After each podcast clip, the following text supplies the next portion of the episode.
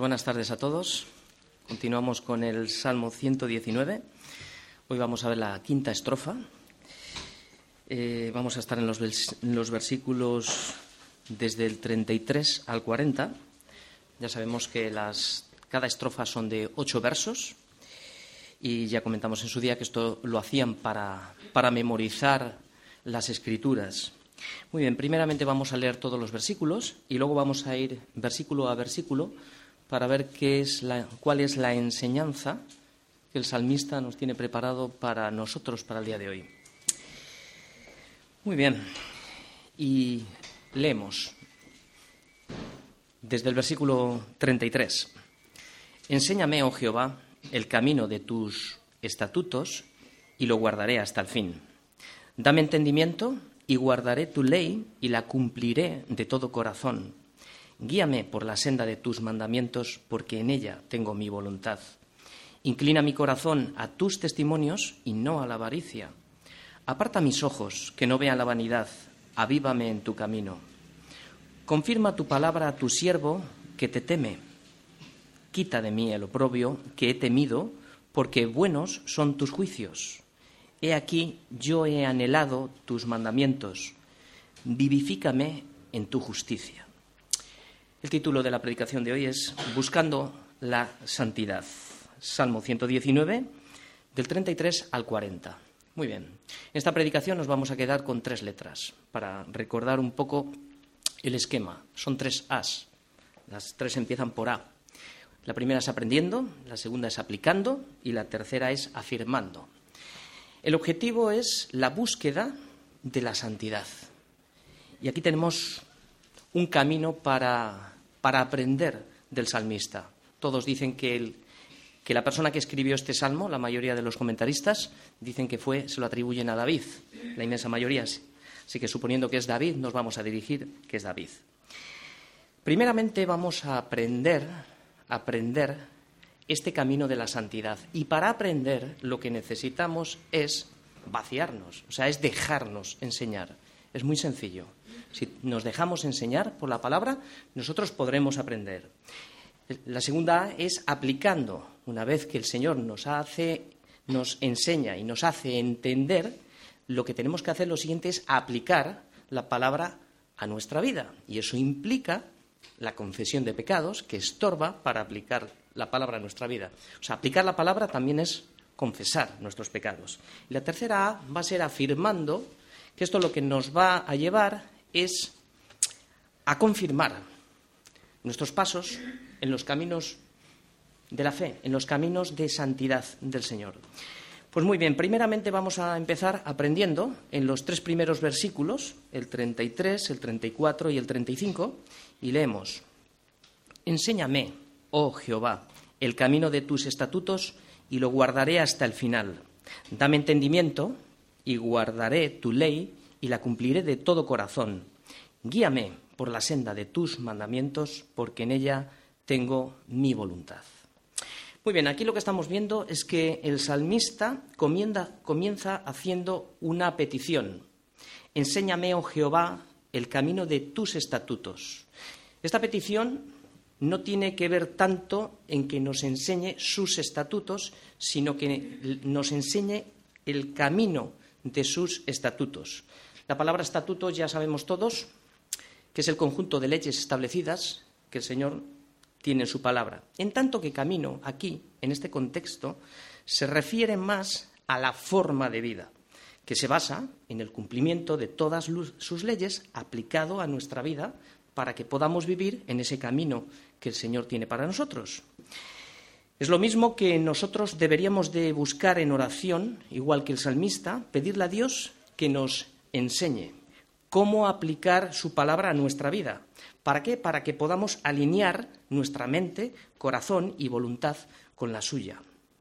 ¿Cuánta palabra sabemos y qué poco beneficio a veces tenemos porque no la aplicamos, porque no la obedecemos, quizá porque no la consideramos y a veces porque no la creemos. Y es por nuestra falta de relación personal que, tenemos con el Señor, ¿no? De desear que sea Dios quien nos enseñe. a través de su palabra. Y no nuestra propia opinión.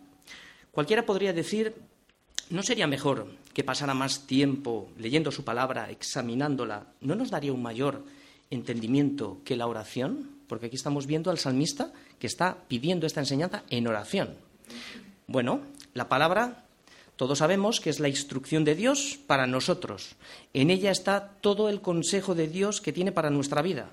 Toda su ley ha sido escrita para nuestro beneficio, para que te vaya bien, para que nos vaya bien, para saber cómo andar en sus caminos, de la cual nos dice la propia palabra que nos debemos de saturar de ella y ésta debe demorar pues abundantemente en nuestros corazones. Sin embargo, la oración es el canal de comunicación con Dios y es donde se solidifica su palabra en nuestras vidas. Esta lo que va haciendo es va tomando cuerpo y dando forma a nuestro corazón, nos va moldeando a su imagen y a su semejanza y nos imprime el carácter de la escritura. Es cuando el Espíritu Santo toma el control de nuestra vida y nos enseña la manera de vivir conforme a la voluntad de Dios. Por ejemplo, cuando leemos en Efesios, no vayáis, 4, 2, 24, 4 del 22 al 24, dice, en cuanto a la, manera, en cuanto a la pasada manera de vivir, despojaos del viejo hombre, que está viciado conforme a los deseos engañosos, y renovaos en el espíritu de vuestra mente, y vestíos del nuevo hombre creado según Dios en la justicia y santidad de la verdad. ¿Cómo lo vamos a hacer? Hemos visto tres maneras, ¿no? Manera de vivir, renovar en el Espíritu Santo y vestirnos, ¿no? Para que nuestro corazón sea alineado a esta palabra que acabamos de leer, necesitamos presentar nuestras vidas en oración a Dios como un sacrificio vivo delante del Señor para que nos enseñe, para que nos dé el entendimiento, para que podamos aplicar esta palabra a nuestra vida, ¿no? Para que renueve ese entendimiento y podamos comprobar que a través de la enseñanza su voluntad para nuestra vida es buena, es agradable y es perfecta. Así que estamos viendo que la verdad forma un camino y que este camino solo nos lo enseña Dios mismo. Por eso el salmista lo que estamos viendo aquí que es que ha colocado toda su confianza, la ha colocado en Dios, determinando, fijaros, anticipadamente su compromiso de guardarlo hasta el final. Y este compromiso debería de ser el compromiso de cada uno de nosotros que seamos enseñados por Dios, como está escrito. Seré, como dijo Jesús, y seréis enseñados por Dios. Lo dijo. Dice, serán todos enseñados por Dios. Así que todo aquel que oyó al Padre y aprendió de él, viene a mí, a Jesús. O sea que se estaba refiriendo se estaba refiriendo al antiguo pacto en Ezequiel y en Jeremías. Más o menos lo que dice es que pondrá su ley en los corazones de sus hijos y en su mente. O sea, es por eso que aquí nos enseña el Señor, ¿no? Por eso dice que mis ovejas oyen mi voz, yo las conozco y me siguen. La pregunta es, ¿deseamos ser enseñados por Dios?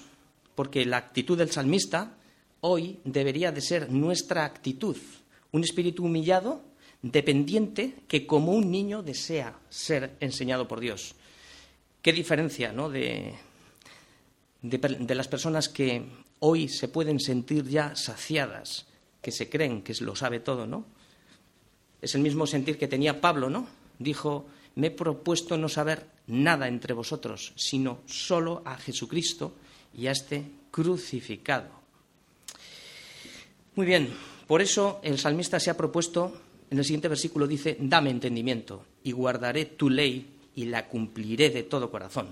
Leyendo estos versículos, ¿no parece como si el salmista estaría negociando con Dios? ¿Por qué se atreve el salmista a decirle a Dios, si tú me das este entendimiento, yo, lo yo guardaré tu ley y la cumpliré de todo corazón? ¿Cómo podemos encajar estas palabras del salmista?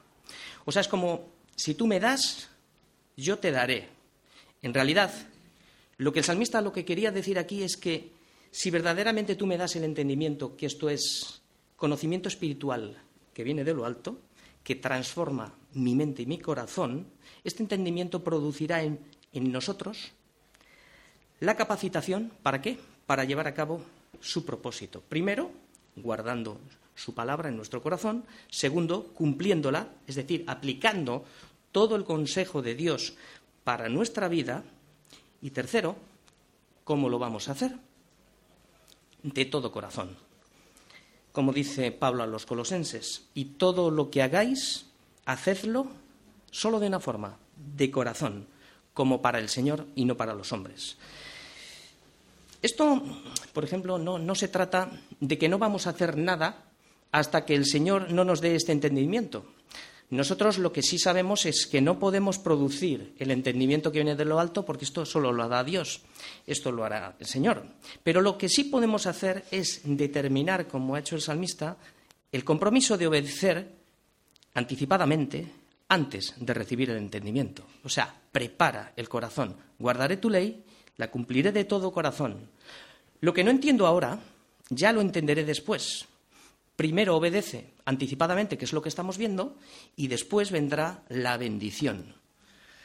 ¿Qué estamos viendo? Pues que pedir a Dios entendimiento sin un compromiso previo, anticipado de obedecer, no tiene ningún sentido. Es letra muerta. Puede haber buenas intenciones, pero si no hay compromiso, no vale para nada. Porque dice la Escritura que al que tiene le será dado y tendrá más. Y al que no tiene, aún lo que tiene, le será quitado. Estamos viendo cómo el salmista tiene un corazón, estamos viendo aquí, un corazón íntegro, un corazón de una sola fidelidad, un corazón de una sola pieza, porque un corazón dividido, como ya hemos visto en sucesivas eh, predicaciones, no puede permanecer hasta el final, porque es el compromiso del salmista. No puede guardar su ley, no puede aplicarla, y mucho menos lo puede hacer de corazón, porque no se puede amar a dos señores, que es un corazón dividido, amarás a uno y aborrecerás al otro. Pero un corazón íntegro que ama a Dios dice, versículo 35, guíame por la senda de tus mandamientos. ¿Por qué? Porque en ella tengo mi voluntad. Muy bien, estamos viendo aquí, estamos pasando, es un proceso, estamos pasando de un corazón enseñado por Dios con entendimiento a la acción de caminar por sus sendas. Esto es nuestro día a día. Fijaos bien cómo el salmista ha colocado ya su voluntad en sus mandamientos.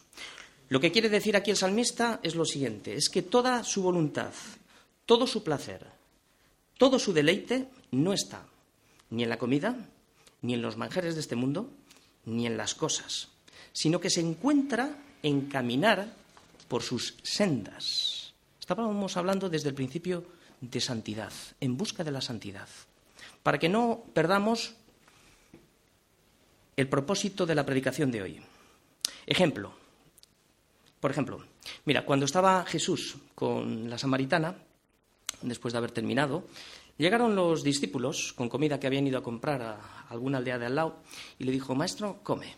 Y el maestro le dijo, yo tengo una comida que comer que vosotros no sabéis.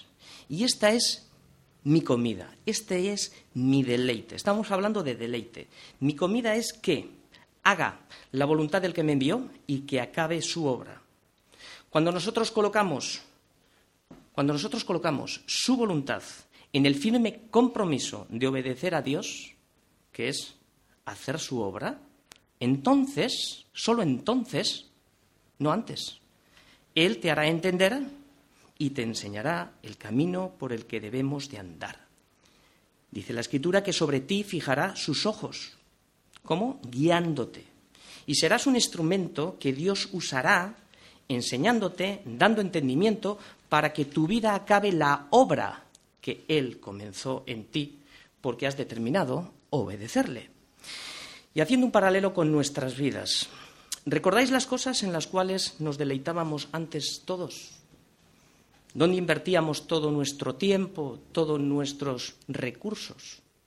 Los que nos los había dado Dios, pero nosotros no los habíamos apropado, perdón, apropiado. ¿Qué consecuencias trajo a nuestra vida? ¿Qué beneficio? ¿Qué propósito? ¿Cuál fue el salario de nuestra inversión? ¿Acaso no fue una tremenda ruina? Vidas destrozadas, depresiones, separaciones, divorcios, contiendas, disensiones, pleitos, y la lista puede continuar, ¿no? Este fue el fruto de nuestra inversión, codiciando la forma de vida de este mundo, que lo único que acarrea es destrucción y condenación.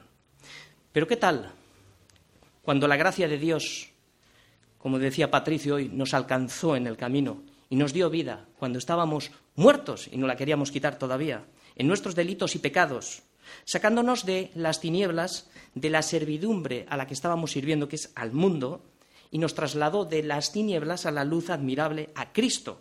¿Acaso no produjo en nosotros esto un mayor, excelente y peso de gloria? Por eso, ante la debilidad humana, la no confianza en la carne, ante la presión del mundo y de Satanás, el salmista pide, que es lo que tenemos que pedir hoy todos nosotros, ser guiado por la senda de sus mandamientos. Porque esta ley, esta ley de Dios es segura. Esta es segura. Porque como dijera Pablo, hay otra ley en mis miembros que se revela contra la ley de mi mente y me lleva cautivo al pecado, que está en mis miembros. Por eso dice, miserable de mí, ¿quién me librará de este cuerpo de pecado? La respuesta a este versículo está en Romanos 8.2, que lo leéis en casa. La vida en Cristo es una senda, es un camino angosto, tan estrecho que pensando estar en él, a veces sin darte cuenta, nos salimos del camino. A mí me ha pasado, nos hemos salido del camino y no te enteras. Y es por la inclinación de nuestro corazón hacia el mal. Por eso no basta conocer y saber, sino que lo que necesitamos es aplicar su palabra a nuestra vida. De lo contrario, pues es letra muerta. Por eso vamos a entrar en el siguiente paso, que es aplicando. Necesitamos aplicar su vida, su palabra a nuestra vida. Y leemos los siguientes versículos. Inclina mi corazón a tus testimonios y no a la avaricia. Aparta mis ojos que no vean la vanidad. Avívame en tu camino. Aplicando cómo? Identificando el pecado, confesándolo. Muy bien, mira, hemos visto hasta aquí hemos visto tres peticiones en las que el salmista no confía en su propia opinión. Por eso dice, no confía en su propia opinión. Por eso dice, enséñame, dame entendimiento y guíame. Ahora entramos en una fase diferente, que es la aplicación. Es decir, necesitamos que nuestro corazón y nuestros ojos estén de acuerdo para que para obedecer y para ello necesitamos que nuestro corazón sea un corazón limpio, para que sea inclinado a su palabra y no a la avaricia, que es el pecado que está confesando aquí David. Porque la avaricia es idolatría. Y necesitamos que nuestros ojos no vean la vanidad de este mundo, es decir, que no se enfoquen en este mundo. Y para ello debemos de reflexionar e identificar las áreas de pecado que se interponen en este camino, si queremos entrar en este camino que es el camino de la santidad, y si no lo ves, si no lo vemos, pidámosle al Señor que nos lo muestre, para que podamos confesarlo. Lo que estamos viendo aquí es que el salmista es un hombre valiente, es un hombre de oración. La mejor arma que tenemos para combatir el pecado es la oración que confiesa, que se humilla delante de Dios, reconociendo el pecado que mora en mí y trayendo todo pensamiento cautivo a la presencia de Cristo para que mi corazón sea inclinado a sus testimonios y no a la avaricia, no a lo que mi carne desea, que es todo lo contrario. Y esta avaricia tiene una senda y un mal final. Nos lo declara Proverbios. Tiene un camino, la avaricia tiene un camino. Dice, tales son las sendas del que es dado a la codicia, que es lo mismo, esa avaricia, que quita la vida de sus poseedores. Debemos de saber que aunque es bueno y es necesario pedir a Dios que incline nuestros corazones a sus mandamientos, esto no nos exime de nuestra responsabilidad de cuidar y de velar por guardar nuestro corazón, que como dijo Salomón, que sobre toda, dijo toda, ¿eh? cosa guardada, guarda tu corazón, porque de él mana la vida. La avaricia tiene, viene por los ojos, la avaricia viene por los ojos, de desear las cosas de este mundo. Y Juan nos, Juan nos dice que no amemos las cosas de este mundo, porque si alguno ama el mundo, el amor del Padre no está en él. Por eso el salmista sigue diciendo en el versículo 37, aparta mis ojos, que no vean la vanidad, y avívame en tu camino. Y la pregunta es, ¿por qué el salmista está pidiendo esto? Porque si nuestros ojos se enfocan en la vanidad de este mundo, ¿esto qué es lo que va a hacer? Lo que va a hacer es hacer inclinar todo nuestro corazón hacia el mal y echará a perder toda nuestra vida. Jesús lo dejó muy claro y dijo que la lámpara del cuerpo es el ojo, la lámpara del cuerpo. Así que si tu ojo es bueno, todo tu cuerpo estará lleno de luz. Pero si tu ojo es maligno, todo tu cuerpo estará lleno de tinieblas. Así que si la luz que hay en ti son tinieblas, ¿cuántas no serán las muchas tinieblas? ¿Qué está pidiendo el, salmista? Está pidiendo enfoque. O sea, aparta mis ojos que no vean la vanidad. Vanidad significa algo vacío, mentiroso,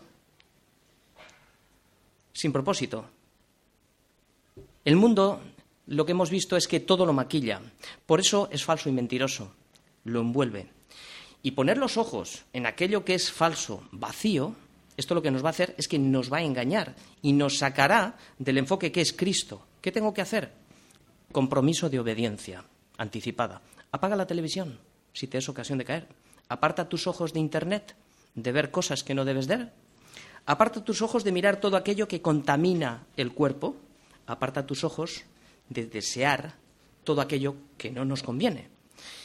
Porque a muchos cristianos hoy en día les atraen las vanidades de este mundo. ¿Sabéis por qué? Porque viven ajenos a la vida de Dios. ¿Por qué? Por la ignorancia que hay en ellos. Producida, ¿por qué? Es producida por algo. Por la dureza de sus corazones. y debido a que a la dureza de sus corazones han perdido toda sensibilidad de la palabra. Estoy citando Efesios 4:17, de ahí para adelante lo podéis leer en casa. Y no están disfrutando de la vida cristiana. No están llenos del Espíritu Santo, por eso no la están disfrutando. Y estar llenos del Espíritu Santo es estar lleno de su palabra y estar en comunión con el Señor. Y esto lo sabemos, lo hemos dicho mil veces. Hechos 2.42. Son los fundamentos de la Iglesia. Se han dejado persuadir por el engaño de este mundo y ya no tiemblan a su palabra. ¿Por qué no tiemblan? Porque no la creen. Y como no la creen, no tienen el compromiso de obedecer. Estamos viendo, David pide esto, dice, David ya había experimentado en su carne este pecado. Cuando sus ojos codiciaron a la mujer de Urías, a Betsabé. Por eso reconoce esta tendencia a la vanidad. Él oró por guardar sus ojos, que no vieran esta vanidad. Porque guardar los ojos lo que hará en nosotros es guardar el corazón. ¿Habéis oído alguna vez este refrán? Ojos que no ven, corazón que no siente. Lo conocemos todos. Si el ojo ve, ¿qué pasa? El corazón se siente. Así que lo podemos aplicar a nuestra vida. La solución no es sacarte los ojos si estos te son ocasión de caer, ni tampoco cerrar los ojos. La opción que el salmista baraja aquí es el enfoque, es girar la vista. Cuando identificas el objeto, no te quedes contemplándolo, no lo desees en tu corazón, cuando sabes que no te hará ningún bien. Este dominio propio es para los que se están limpiando cada día con su palabra, porque el dominio propio viene después del conocimiento cada día limpiándonos con su palabra a través del uso. Y a través de este uso, poner en práctica la palabra en nuestra vida, girar la vista. Y recuerda que, recuerda, que la madurez espiritual se consigue a través del uso de los sentidos. Estos se ejercitan en el discernimiento de lo que está bien y de lo que está mal. Por supuesto, teniendo una relación íntima con Dios. Y este uso tiene el propósito de educar nuestros ojos. ¿Para qué? Para que miren lo recto y nuestros párpados se dirijan a lo que tenemos delante. Proverbios 4:25. ¿Qué hacen los párpados? Los párpados lo que hacen es parpadear, es decir, examinar lo que tienes delante.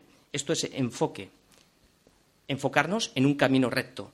Porque todo me es lícito, pero sabemos que no todo nos conviene. Estamos buscando un camino de santidad.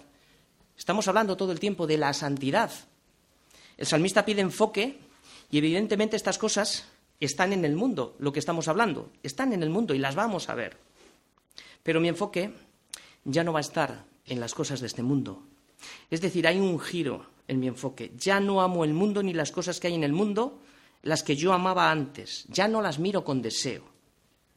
Pero el salmista pide una aplicación para que esto lo pueda llevar a cabo, ¿no? Pide una aplicación práctica. Dice, avívame en tu camino. ¿Cómo? Pues primeramente, primeramente determina en, determina en tu corazón el compromiso de obedecer, escogiendo todo aquello que a Dios le agrada. Y segundo, aquello que más anhelas es en lo que más tiempo deberíamos de pasar. Esto siempre ha sido así en nuestra vida, en el mundo, cuando vivíamos. Las cosas que más nos gustaban era donde más tiempo pasábamos. Pues aquí es donde más tiempo tenemos que pasar, en la palabra y en la oración, para avivar este camino. Es donde encontramos el verdadero avivamiento. Esto es avivamiento. No es a veces esa confusión que hay de sentimientos elevados que son producidos por la emoción. Eso no es avivar, eso no es avivamiento. Esto es lo que va a hacer la palabra y la oración, educará nuestros corazones conformándolos a su palabra y producirá en nuestros ojos mirar las cosas de arriba, a Cristo, y no la vanidad de este mundo. Esto nos motivará a escoger y obedecer el camino de la santidad, sin la cual nadie verá al Señor. Por tanto, no busques el avivamiento en otra parte. No lo busques en ti mismo, ni en tus fuerzas, porque no puedes buscar algo vivo dentro de un muerto, ni tampoco podemos buscar al que está vivo entre los muertos. Necesitamos pasión por Cristo. El verdadero avivamiento nace de un corazón que busca al Señor, gimiendo en oración. Enséñame, hazme entender, guíame, avívame, deseándolo de corazón, ¿no? Afirmando y confirmando su palabra, que es lo que vamos a ver ahora en nuestras vidas. Versículo 38, 39 y 40. Afirmando, confirma tu palabra a tu siervo que te teme, quita de mí el oprobio que he temido, porque buenos son tus juicios. He aquí yo he anhelado tus mandamientos, vivifícame en tu justicia. Muy bien, estamos viendo, afirmando que es confirmar, significa establecer, afirmar, ratificar. Sabemos que la palabra de Dios es firme. Lo que está diciendo es, lo que está diciendo aquí el salmista es que su palabra quede grabada completamente en nuestros corazones como un implante que actúe como una brújula para que sepamos andar en este camino de santidad. En este proceso de oración en la que está el salmista, es como decirle a Dios, Confirma tu palabra, aquí estamos viendo, tu palabra a quién? A tu siervo. Es como decirle, enséñame el camino de tus mandamientos. Confirma tu palabra a tu siervo dándome el entendimiento que necesito para que guarde tu ley y cumpla y la cumpla de todo corazón. Es como decirle, confirma mis pasos guiándome en tu camino. Confírmame haciéndome que mi corazón se incline a tus mandamientos y no a la avaricia que mi carne desea. Confírmame dándome el dominio propio para que yo aparte mis ojos y no vean la vanidad de este mundo. Confírmame avivándome en tu camino. Esto está muy bien, pero aquí le vamos a poner una, una pregunta. ¿Por qué? Porque tu siervo te teme. Aquí está la clave. Porque tu siervo te teme. Y el Señor confirmará su palabra a todo aquel que quiera hacer su voluntad. Él es quien dijo ser, y todo lo que está escrito se cumplirá hasta la última tilde. Tierra y cielo, dice la escritura, pasarán, pero mis palabras no pasarán hasta que todo esté cumplido. Si tienes este temor que tiene David, escucha este versículo. Juan 7:17 dice, el que quiera hacer la voluntad de Dios, el que quiera hacer la voluntad de Dios, compromiso anticipado, conocerá si la doctrina es de Dios o si yo hablo por mi propia cuenta. Nuevamente, comprobamos en este versículo que el conocimiento de Dios viene después de haber establecido un compromiso anticipado de obediencia. ¿Por qué? Porque hay temor de Dios.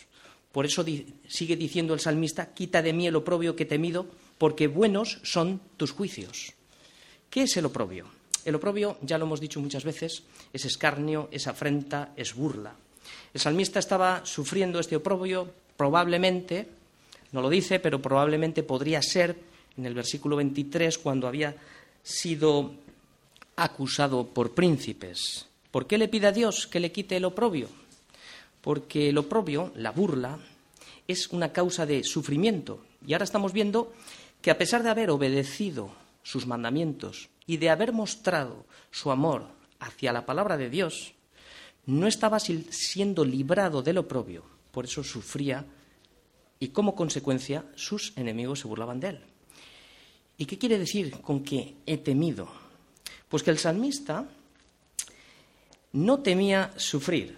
Él sabía, sabía que sus pecados merecían el sufrimiento y las consecuencias. Él temía que su sufrimiento debilitara el testimonio de la palabra, que es de gran valor y de gran beneficio. Por eso sigue declarando que buenos son tus juicios, como vimos en el Salmo 36, que son un abismo grande. Él temía que sus sufrimientos llevaran a otros a menospreciar la palabra de Dios. Por eso insiste ante sus burladores, buenos son tus juicios. Qué lección para nosotros. Los demás no entenderán cuando estamos pasando por una situación de estas. no entenderán cuál es el propósito de Dios para nuestras vidas. Ellos solamente ven sufrimiento. Nosotros sabemos que son necesarios los juicios de Dios para nuestra vida. La pregunta aquí es cómo es nuestra relación cuando estamos pasando por la, por la burla, por la afrenta, por la persecución, por causa del nombre. ¿No es justo? ¿No lo entiendo? ¿Cómo respondió Job? Al primer ataque, en la pérdida de todo, hijos, hijas, animales, casas, bienes y, bienes materiales. ¿Cómo respondió? Desnudo salí del vientre de mi madre y desnudo volveré allá. Jehová dio, Jehová quitó. Sea el nombre de Jehová bendito. ¿Cómo respondemos nosotros ante una situación así? Esta es la pregunta para nosotros. Por eso el salmista sigue diciendo, he aquí yo he anhelado tus mandamientos, vivifícame en tu justicia. Estamos viendo cómo teme, cómo ha temido a Dios, cómo ama la palabra. Yo he, he anhelado tus mandamientos, vivifícame en tu justicia.